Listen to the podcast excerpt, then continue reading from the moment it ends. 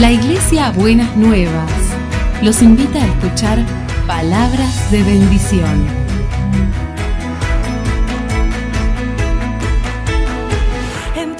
Si desean asistir a nuestras reuniones, los esperamos en Avenida de Lepiane 3925, esquina Subiría, Bajo Flores, Ciudad de Buenos Aires.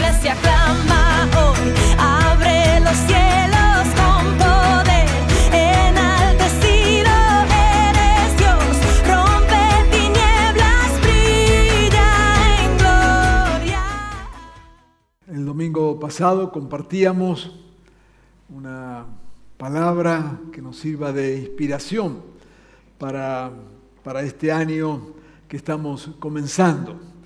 Y lo que solemos hacer, y vamos a hacer también ahora, es que los domingos posteriores, estos primeros domingos del mes, vamos a estar volviendo sobre esa palabra y compartiendo, enfatizando, subrayando algunos aspectos de, esa palabra. Así que vamos a volver a leer el texto eh, central, que es Isaías 41.10. Isaías 41.10.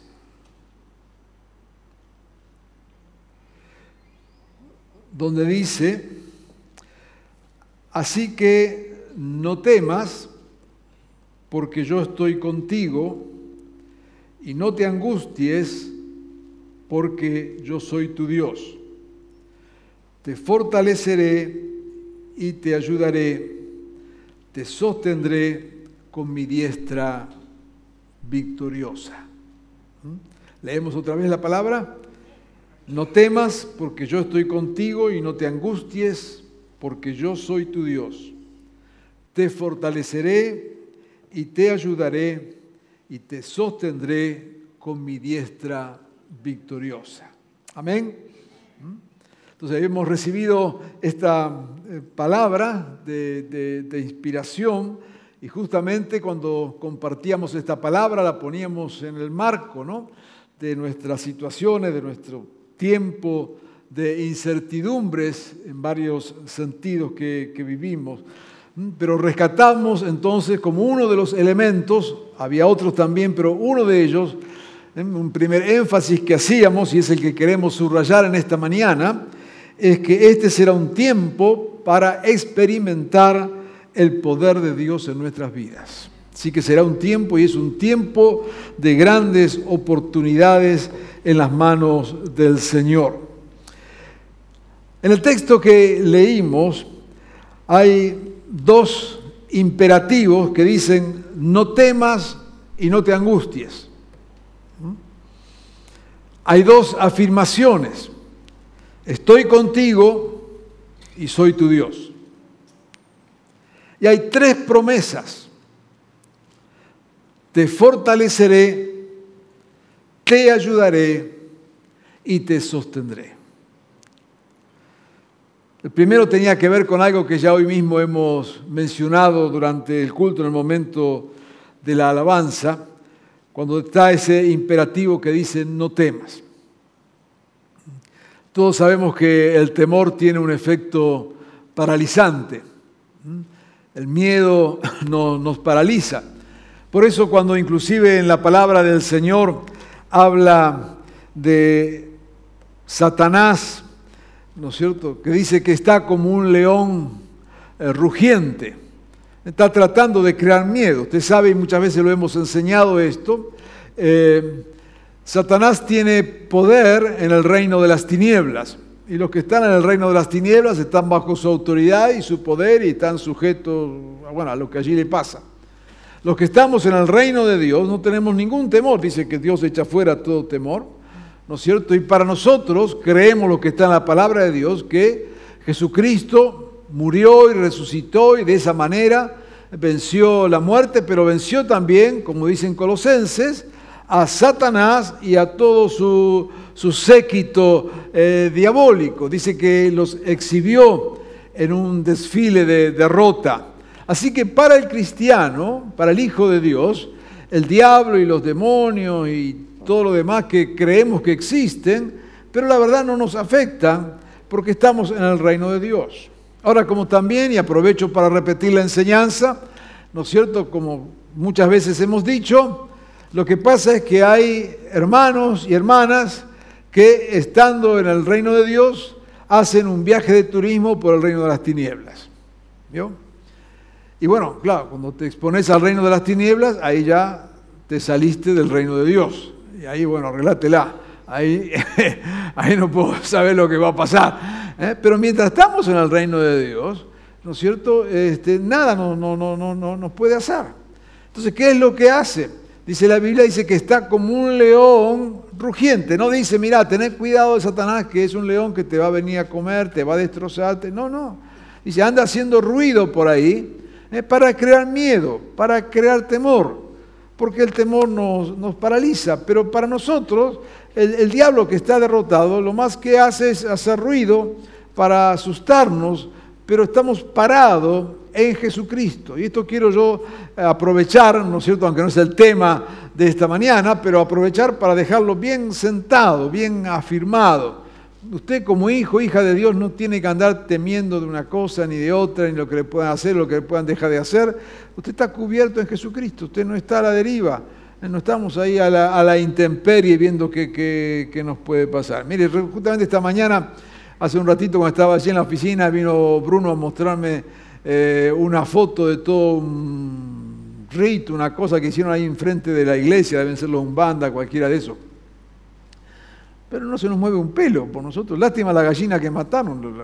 Este, pero bueno, ¿qué va a hacer? No, no la culpa, pobre gallina. Este, pero nada, por más que hagan, prendan vela, quemen gallina, pongan maíz, este, saquen botella, pongan botella, eh, será un juego interesante. ¿no es cierto? Pero estamos en Cristo.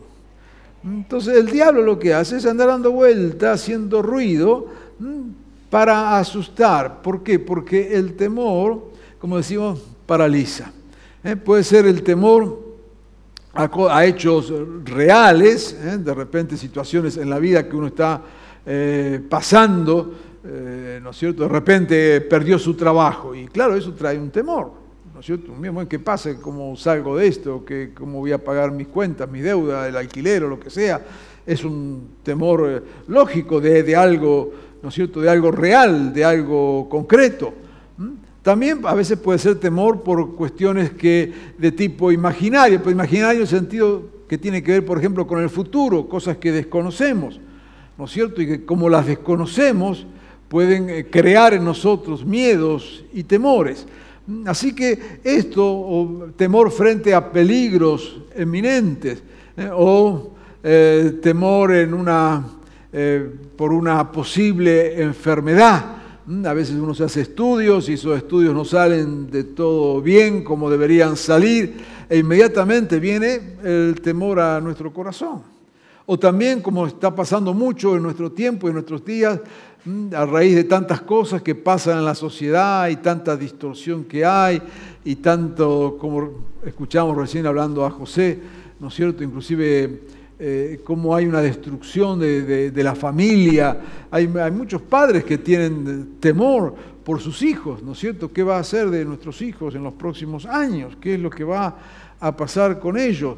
No sea, son temores, digamos, lógicos, entre comillas, aceptables, propios de, la vida. Pues en ese contexto, en esa circunstancia, viene la, palabra del Señor y nos dice, no temas, no temas.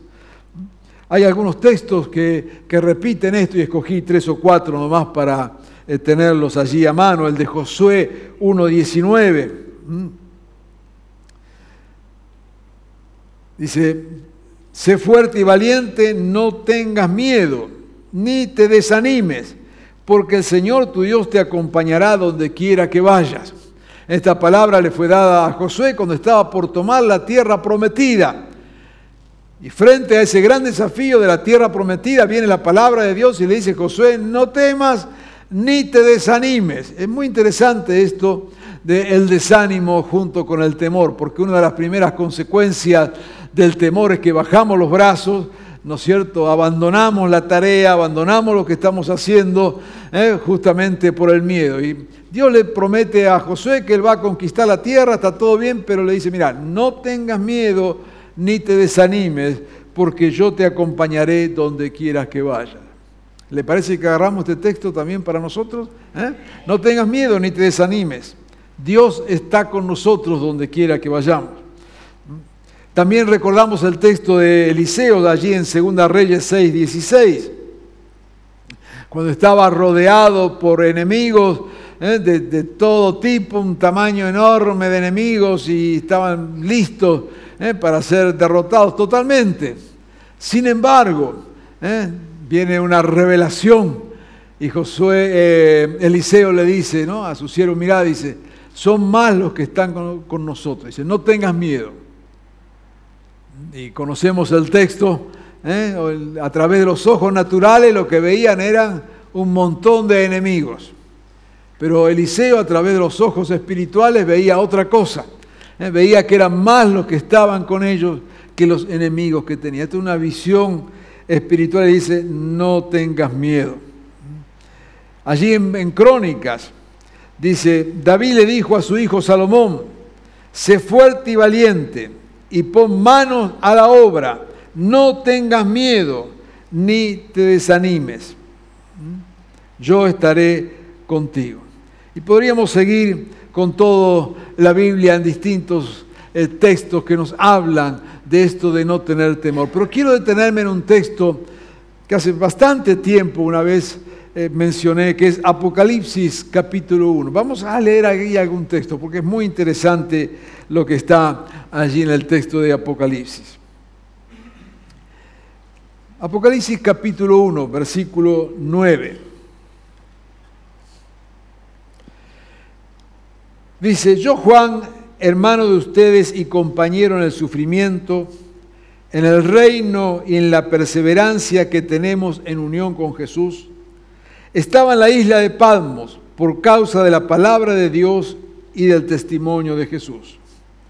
En el día del Señor vino sobre mí el Espíritu y oí detrás de mí una voz fuerte como de trompeta que decía, escribe en un libro lo que, lo que veas y envíalo a las siete iglesias, Éfeso, Esmirna, Pérgamo, Tiátira, Sardis, Filadelfia y la Odisea.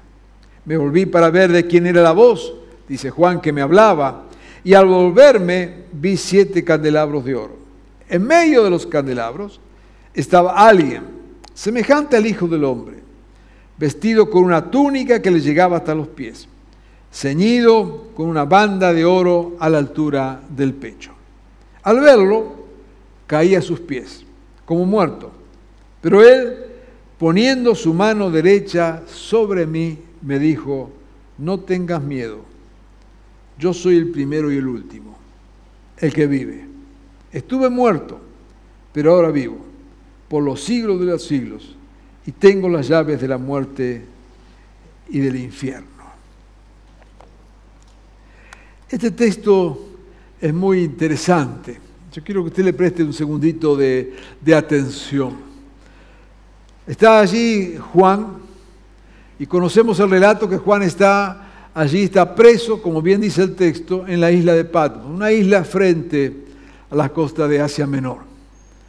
Estaba siendo perseguido, está preso allá porque está, era pastor en la iglesia en Éfeso y había venido la persecución. Y a causa de la persecución, lo habían enviado a esta isla, que era una especie de penitenciaría, entre otras cosas, castigado por predicar el Evangelio. En ese momento la situación era de extrema gravedad. Ya otros apóstoles, como Pedro, como Pablo, como Santiago, habían sido muertos, sacrificados como mártires. Así que la amenaza concreta de perder la vida era algo muy, muy real. Era algo para en verdad tener temor y en serio. Así que él está allí en esa isla, preso, con la posibilidad de ser martirizado. Y en esa circunstancia, Dios le regala la visión que tenemos escrita en el Apocalipsis. Y dice el texto que leímos inclusive, que fue el primer día de la semana, un domingo a la mañana. Un domingo a la mañana Juan recibe esta visión. Y en la visión le dice que escribe una carta, lo que va a escuchar, y que lo envía a las iglesias, siete iglesias allí de la región de Asia. Pero lo interesante es lo que Dios le muestra allí. Le muestra un candelabro, siete candelabros, y le muestra la presencia de Jesucristo mismo, dice allí con sus túnicas, con su túnica eh, blanca, ceñido en el pecho, con un cinto como de oro. Pero esta es la escena. Domingo a la mañana, una isla, enfrente de la isla, la iglesia de la cual él había sido o era pastor todavía. La posibilidad muy cierta de que lo mataran. Así que yo me imagino a Juan ahí, preocupado por su propia vida, preocupado por los hermanos que estaban en la iglesia, los consiervos. No sé si todavía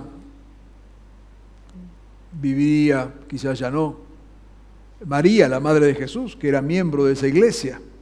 Recuerdan que Jesús cuando asciende, mejor dicho, cuando está allí en la cruz, le dice a Juan, que era un discípulo joven, que cuide de, su madre. Así que muy probable que Juan, que estaba en Éfeso, eh, haya estado María allí con él.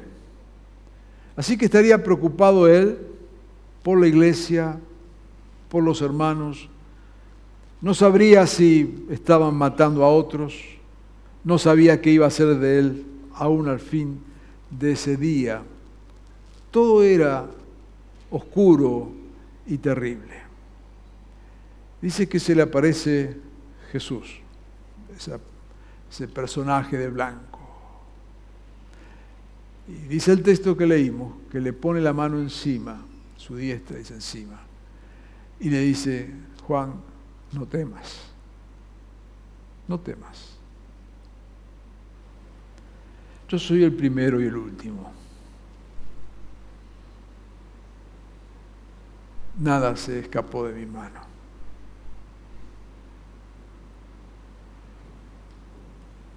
La imagen luego la completa capítulo 4, cuando en esa misma circunstancia Juan ve que el Señor está en el trono. Cuando Dios le dice no temas, se lo dice desde una posición de autoridad. Juan, no temas. Yo soy el primero y soy el último. Nada va a pasar que yo no permita que pase. Cuando Dios nos dice no temas hoy, lo dice desde la misma posición. Pone su mano sobre nosotros. Dice, tranquilo, yo sigo estando en el trono no temas, sigo siendo el primero y el último. Habrá persecución, habrá problemas, dificultades, todo, pero tranquilo Juan, vos estás en mis manos, no temas. Y esto es lo que Dios nos dice hoy. Cuando en esta promesa, en medio de tiempos tan convulsionados, viene Dios y aún en esta mañana nos dice a través de su palabra, no temas, yo sigo en control de todo sigo siendo el primero y el último. Hay algo más que dice el texto que Dios nos ha dado para este tiempo. Están allí las promesas te fortaleceré, te ayudaré, y te sostendré. Cuando decía no temas, lo hacía en esas afirmaciones de que Dios está con nosotros, ¿no es cierto? Él es nuestro Dios, lo que venimos diciendo, lo que le muestra allí en Juan, en Apocalipsis. Pero luego acá están estas tres promesas que queremos subrayarlas esta mañana nuevamente como lo hicimos el domingo pasado. Te fortaleceré.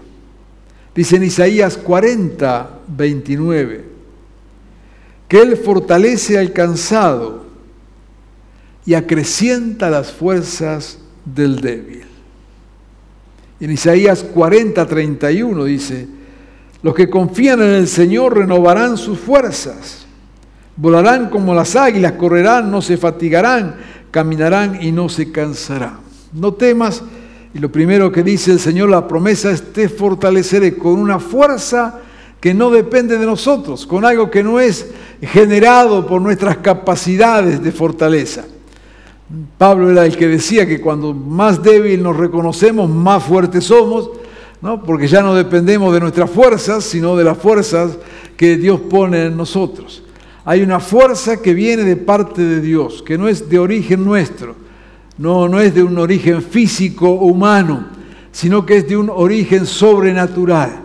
Y créame, hermano y hermana, que cuando Dios da de esa fuerza, son mucho más poderosas que cualquiera de nosotros tienen un origen divino, salen del trono de Dios, dice, yo te fortaleceré. Por eso dice aquí en Isaías, dice que acrecienta las fuerzas del débil. Si en esta mañana estás dentro de esa categoría, yo espero que Dios te dé fuerzas, de esas que vienen de Él, de esas que son eh, sobrenaturales, de esas que todo lo puede, como Pablo decía también, ¿no es cierto? Todo lo puedo en Cristo que me fortalece. ¿Mm? O sea, todo lo puedo con las fuerzas que Jesucristo me da. Y esto muestra dos cosas. Por un lado, el poder de Dios a nuestro favor. Pero por el otro lado, saber justamente esto, que nosotros no podemos. Nosotros no podemos. Pero en Cristo sí lo podemos, porque Él es el que nos fortalece. La segunda promesa dice, te ayudaré. Dice allí en Romanos 8, 26. Asimismo, en nuestra debilidad, el Espíritu acude a ayudarnos. No sabemos qué pedir, pero el Espíritu mismo intercede por nosotros con gemidos que no podemos expresar con palabras. Este texto es tiene allí una expresión tan, tan preciosa y tan, tan cierta. A veces la situación es tan difícil, el dolor es tan grande, la dificultad es tan enorme que ni sabemos cómo pedir. Pero dice que allí justamente viene el Señor y nos ayuda, dice, poniendo en nosotros mm, aún con gemidos indecibles. El Señor está listo para ayudarnos aun cuando la adversidad es de tal magnitud que ni sabemos cómo pedir. A veces estamos tan golpeados o tan confundidos o tan preocupados que, que, ni sabemos qué pedirle a Dios o cómo pedirle a Dios. Pero sabes, Dios sabe lo que necesitamos. Y aunque ni sepamos qué pedirle, dice aquí el texto que Él viene en nuestra ayuda. La palabra dice, acude a ayudarnos. Viene el Señor buscando para ayudarnos. Y hay otro texto que a veces se nos escapa a nosotros, especialmente los evangélicos, eh, ¿no es cierto?, que dice en Hebreos 1.14, y viene hablando, ¿no es cierto?, de esta ayuda del Señor, dice, no son todos los ángeles espíritus dedicados al servicio divino, enviados para ayudar a los que han de heredar la salvación. Digo que se nos escapa porque hablamos poco, casi nada, yo creo que nunca prediqué, sobre los ángeles. Pero el texto acá lo menciona. Y dice que los ángeles son criaturas celestiales puestas al servicio de Dios para bendecirnos. Hay un precioso libro del doctor Billy Graham sobre los ángeles, ¿no es cierto?, que habla justamente del ministerio de los ángeles, pero yo le quiero eh, desafiar a que preste un poquito de atención a este texto. Dice que los ángeles son espíritus dedicados al servicio divino, enviados para ayudar a los que han de heredar la salvación, para ayudar a los hijos de Dios. O sea, es verdad, la palabra de Dios dice que Dios envía ángeles. Así como en el reino de las tinieblas hay demonios, Dios tiene ángeles. Ahora, ¿cómo son esos ángeles? No tengo la mínima idea. A veces serán eh, cuestiones seres invisibles, y yo creo que otras veces se hace muy visible, a través de, personas, a través de circunstancias, a través de, de seres, sí, de seres, digamos, humanos en nuestro lo visible, pero que son puestos por Dios, dice, enviados para ayudar. No sé si usted tuvo alguna vez experiencia de este tipo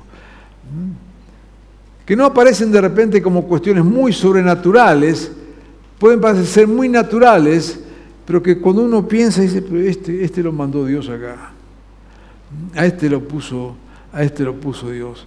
Repetimos como decía personaje de la Biblia, dice, Dios estaba aquí y yo no lo sabía. ¿Mm? Dios estaba aquí y yo no lo sabía. Cuentan, eh, hay una anécdota con estas cuestiones de una eh, mujer allí en las eh, montañas, eh, justamente en, Bolivia, y su niño gravemente enfermo a punto de, morir, y de hecho no había ni médico ni nada allí, ¿no es cierto? Y estaba con su hijito prácticamente muerto, pero de repente golpean a su puerta. Y aparece una persona allí buscando ayuda porque estaba en la montaña y se había desorientado. Estaba haciendo excursión, caminando en las montañas y se había desorientado y ahora no encontraba eh, cómo volver desde allí. Pero resultó que esta persona era un médico. Resultó que esta persona era un médico. Y cuando hablando con la mujer que lo atendió, le comparte lo que estaba pasando con el niño y que él era médico y pudo ayudarla en esa circunstancia. La mujer tuvo esta misma expresión. Dios estaba aquí y yo no lo sabía. ¿Cuántas veces, sin saberlo, Dios está allí? Y pone a lo mejor una persona al lado nuestro, que aparece allí, que ni sabemos cómo es la cuestión, pero que Dios lo envía para ayudarla. Qué bueno pensar que justamente no es que estamos, no es solamente que no estamos solos y a la deriva, sino que hay un ejército enviado por Dios para ayudar. Yo quiero animarte a que mires con esos ojos también. Cuando estás allí de repente en un hospital, yo creo y oro de esa manera siempre, Señor, que estos médicos sean ángeles enviados por ti para sanar. Que sean ángeles enviados por ti para sanar. Pero no solamente para sanar. A veces estás en la vida cotidiana, estás haciendo un negocio, por ejemplo. Señor, que esta persona sea un ángel enviado por ti para darme sabiduría, para saber qué tengo que hacer, para saber qué decisiones tengo que tomar. No, a lo mejor estás en una circunstancia donde tenés que tomar una decisión especial. Empecé a mirar con los ojos de la fe y a creer que a lo mejor esa persona que se acercó, esa esa circunstancia que se preparó allí ha sido preparada por Dios. Dice que hay un ejército de ángeles que están al servicio de Dios para ayudarnos. No temas, no temas. Yo estoy contigo, te fortaleceré y te ayudaré. El último que dice el texto que, hemos leído, te fortaleceré, te ayudaré y te sostendré. También mencionábamos el domingo pasado esta actitud de parte de Dios, de extender su mano, dice, con su diestra nos sostiene y levantarnos. Y a mí me gusta mucho esa imagen, porque está hablando de este sostener, no es como quien sostiene, como la madre que sostiene al niño, digamos, en su regazo, no es esa, sino el sentido de que cuando estamos eh, débil, Él nos toma de la mano y nos levanta. Cuando nos caemos, nos levanta. Eh, ¿No es cierto? Cuando estamos eh, derribados allí, Él viene y nos levanta. O sea, qué tremendo poder ver a Dios en esa actitud. Cuando las situaciones de la vida nos golpean, cuando las circunstancias nos tiran abajo, saber que Dios que viene a nuestra ayuda nos extiende su mano poderosa y nos pone de pie nuevamente.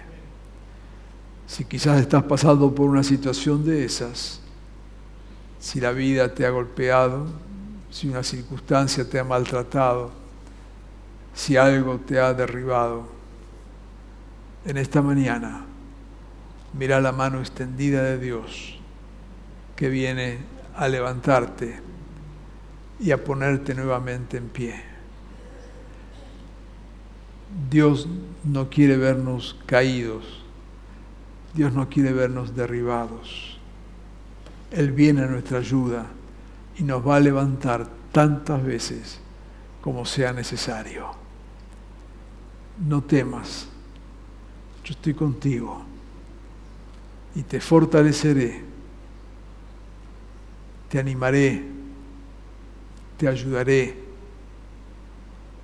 te restauraré, te pondré de pie nuevamente.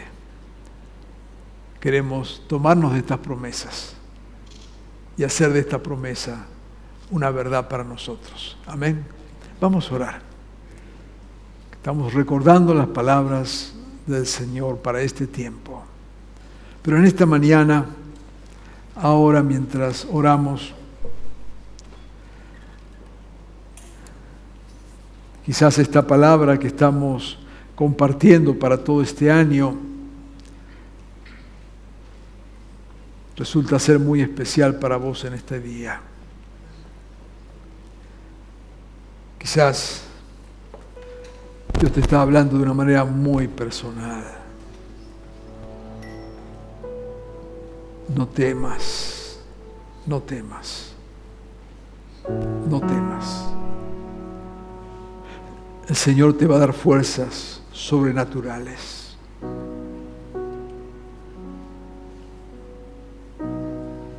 No bajes los brazos. El Señor vendrá en tu ayuda. Aún si es necesario, enviará ángeles a ayudarte. No estás solo. No temas. No temas. El Señor te sostiene. Y si has caído, Él te va a levantar. Este es un tiempo de ver la obra sobrenatural de Dios en nuestras vidas. Esto significa es tiempo de ver lo que nuestros ojos no ven. Es tiempo de creer en lo que nosotros no podemos hacer. Es tiempo de abrirnos al obrar de Dios más allá de nuestras posibilidades. Dios nos desafía en este tiempo a vivir en esa dimensión de lo posible en Dios. Si creyeres, verás la gloria de Dios. Si creyeres, verás que esta palabra es real en tu vida.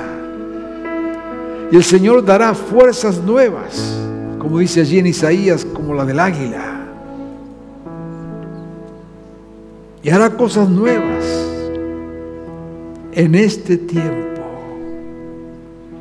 No es esto una palabra para otros, es una palabra para vos.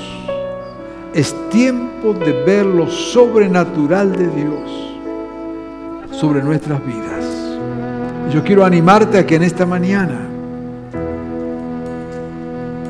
puedas delante del trono del Señor decir amén Señor, lo creo para mí. Amén, Señor, lo creo para mí. Padre bueno, Señor, tu palabra no vuelve a ti vacía. Yo te pido, Señor, que en esta mañana aquellos que están necesitando de esta palabra, Aquellos que están débiles puedan ser fortalecidos en ti. Aquellos, Señor, que la vida las circunstancias los han derribado, puedan sentir que tu mano poderosa se extiende para levantarlos. Señor, aquellos que están viviendo momentos de temor, de miedo a las circunstancias, al futuro, a situaciones personales, familiares. Señor, que, tu amor, tu gracia, tu poder saque todo temor. Que podamos descansar en ti, Señor. No estamos librados a las circunstancias, sino como, como tú le dijiste a tu siervo Juan. Podamos, Señor, en esta mañana sentir que tu mano se posa sobre nosotros. Y directamente, de una manera personal, nos dice, no temas, no tengas miedo. Yo soy el principio y el fin. No tengas miedo. Yo sigo estando en el trono. No tengas miedo. Ayúdanos, Señor, a vivir y a caminar poniendo los ojos en ti. Padre bueno, que en esta mañana tu palabra nos llene de fe y seamos levantados, Señor, con el poder de tu Espíritu, con la gracia que viene de tus manos. Y sea este, Señor, un tiempo de ver y de experimentar la obra sobrenatural tuya en nuestras vidas. Señor, creemos que así va a ser. En tu nombre, Jesús. Amén.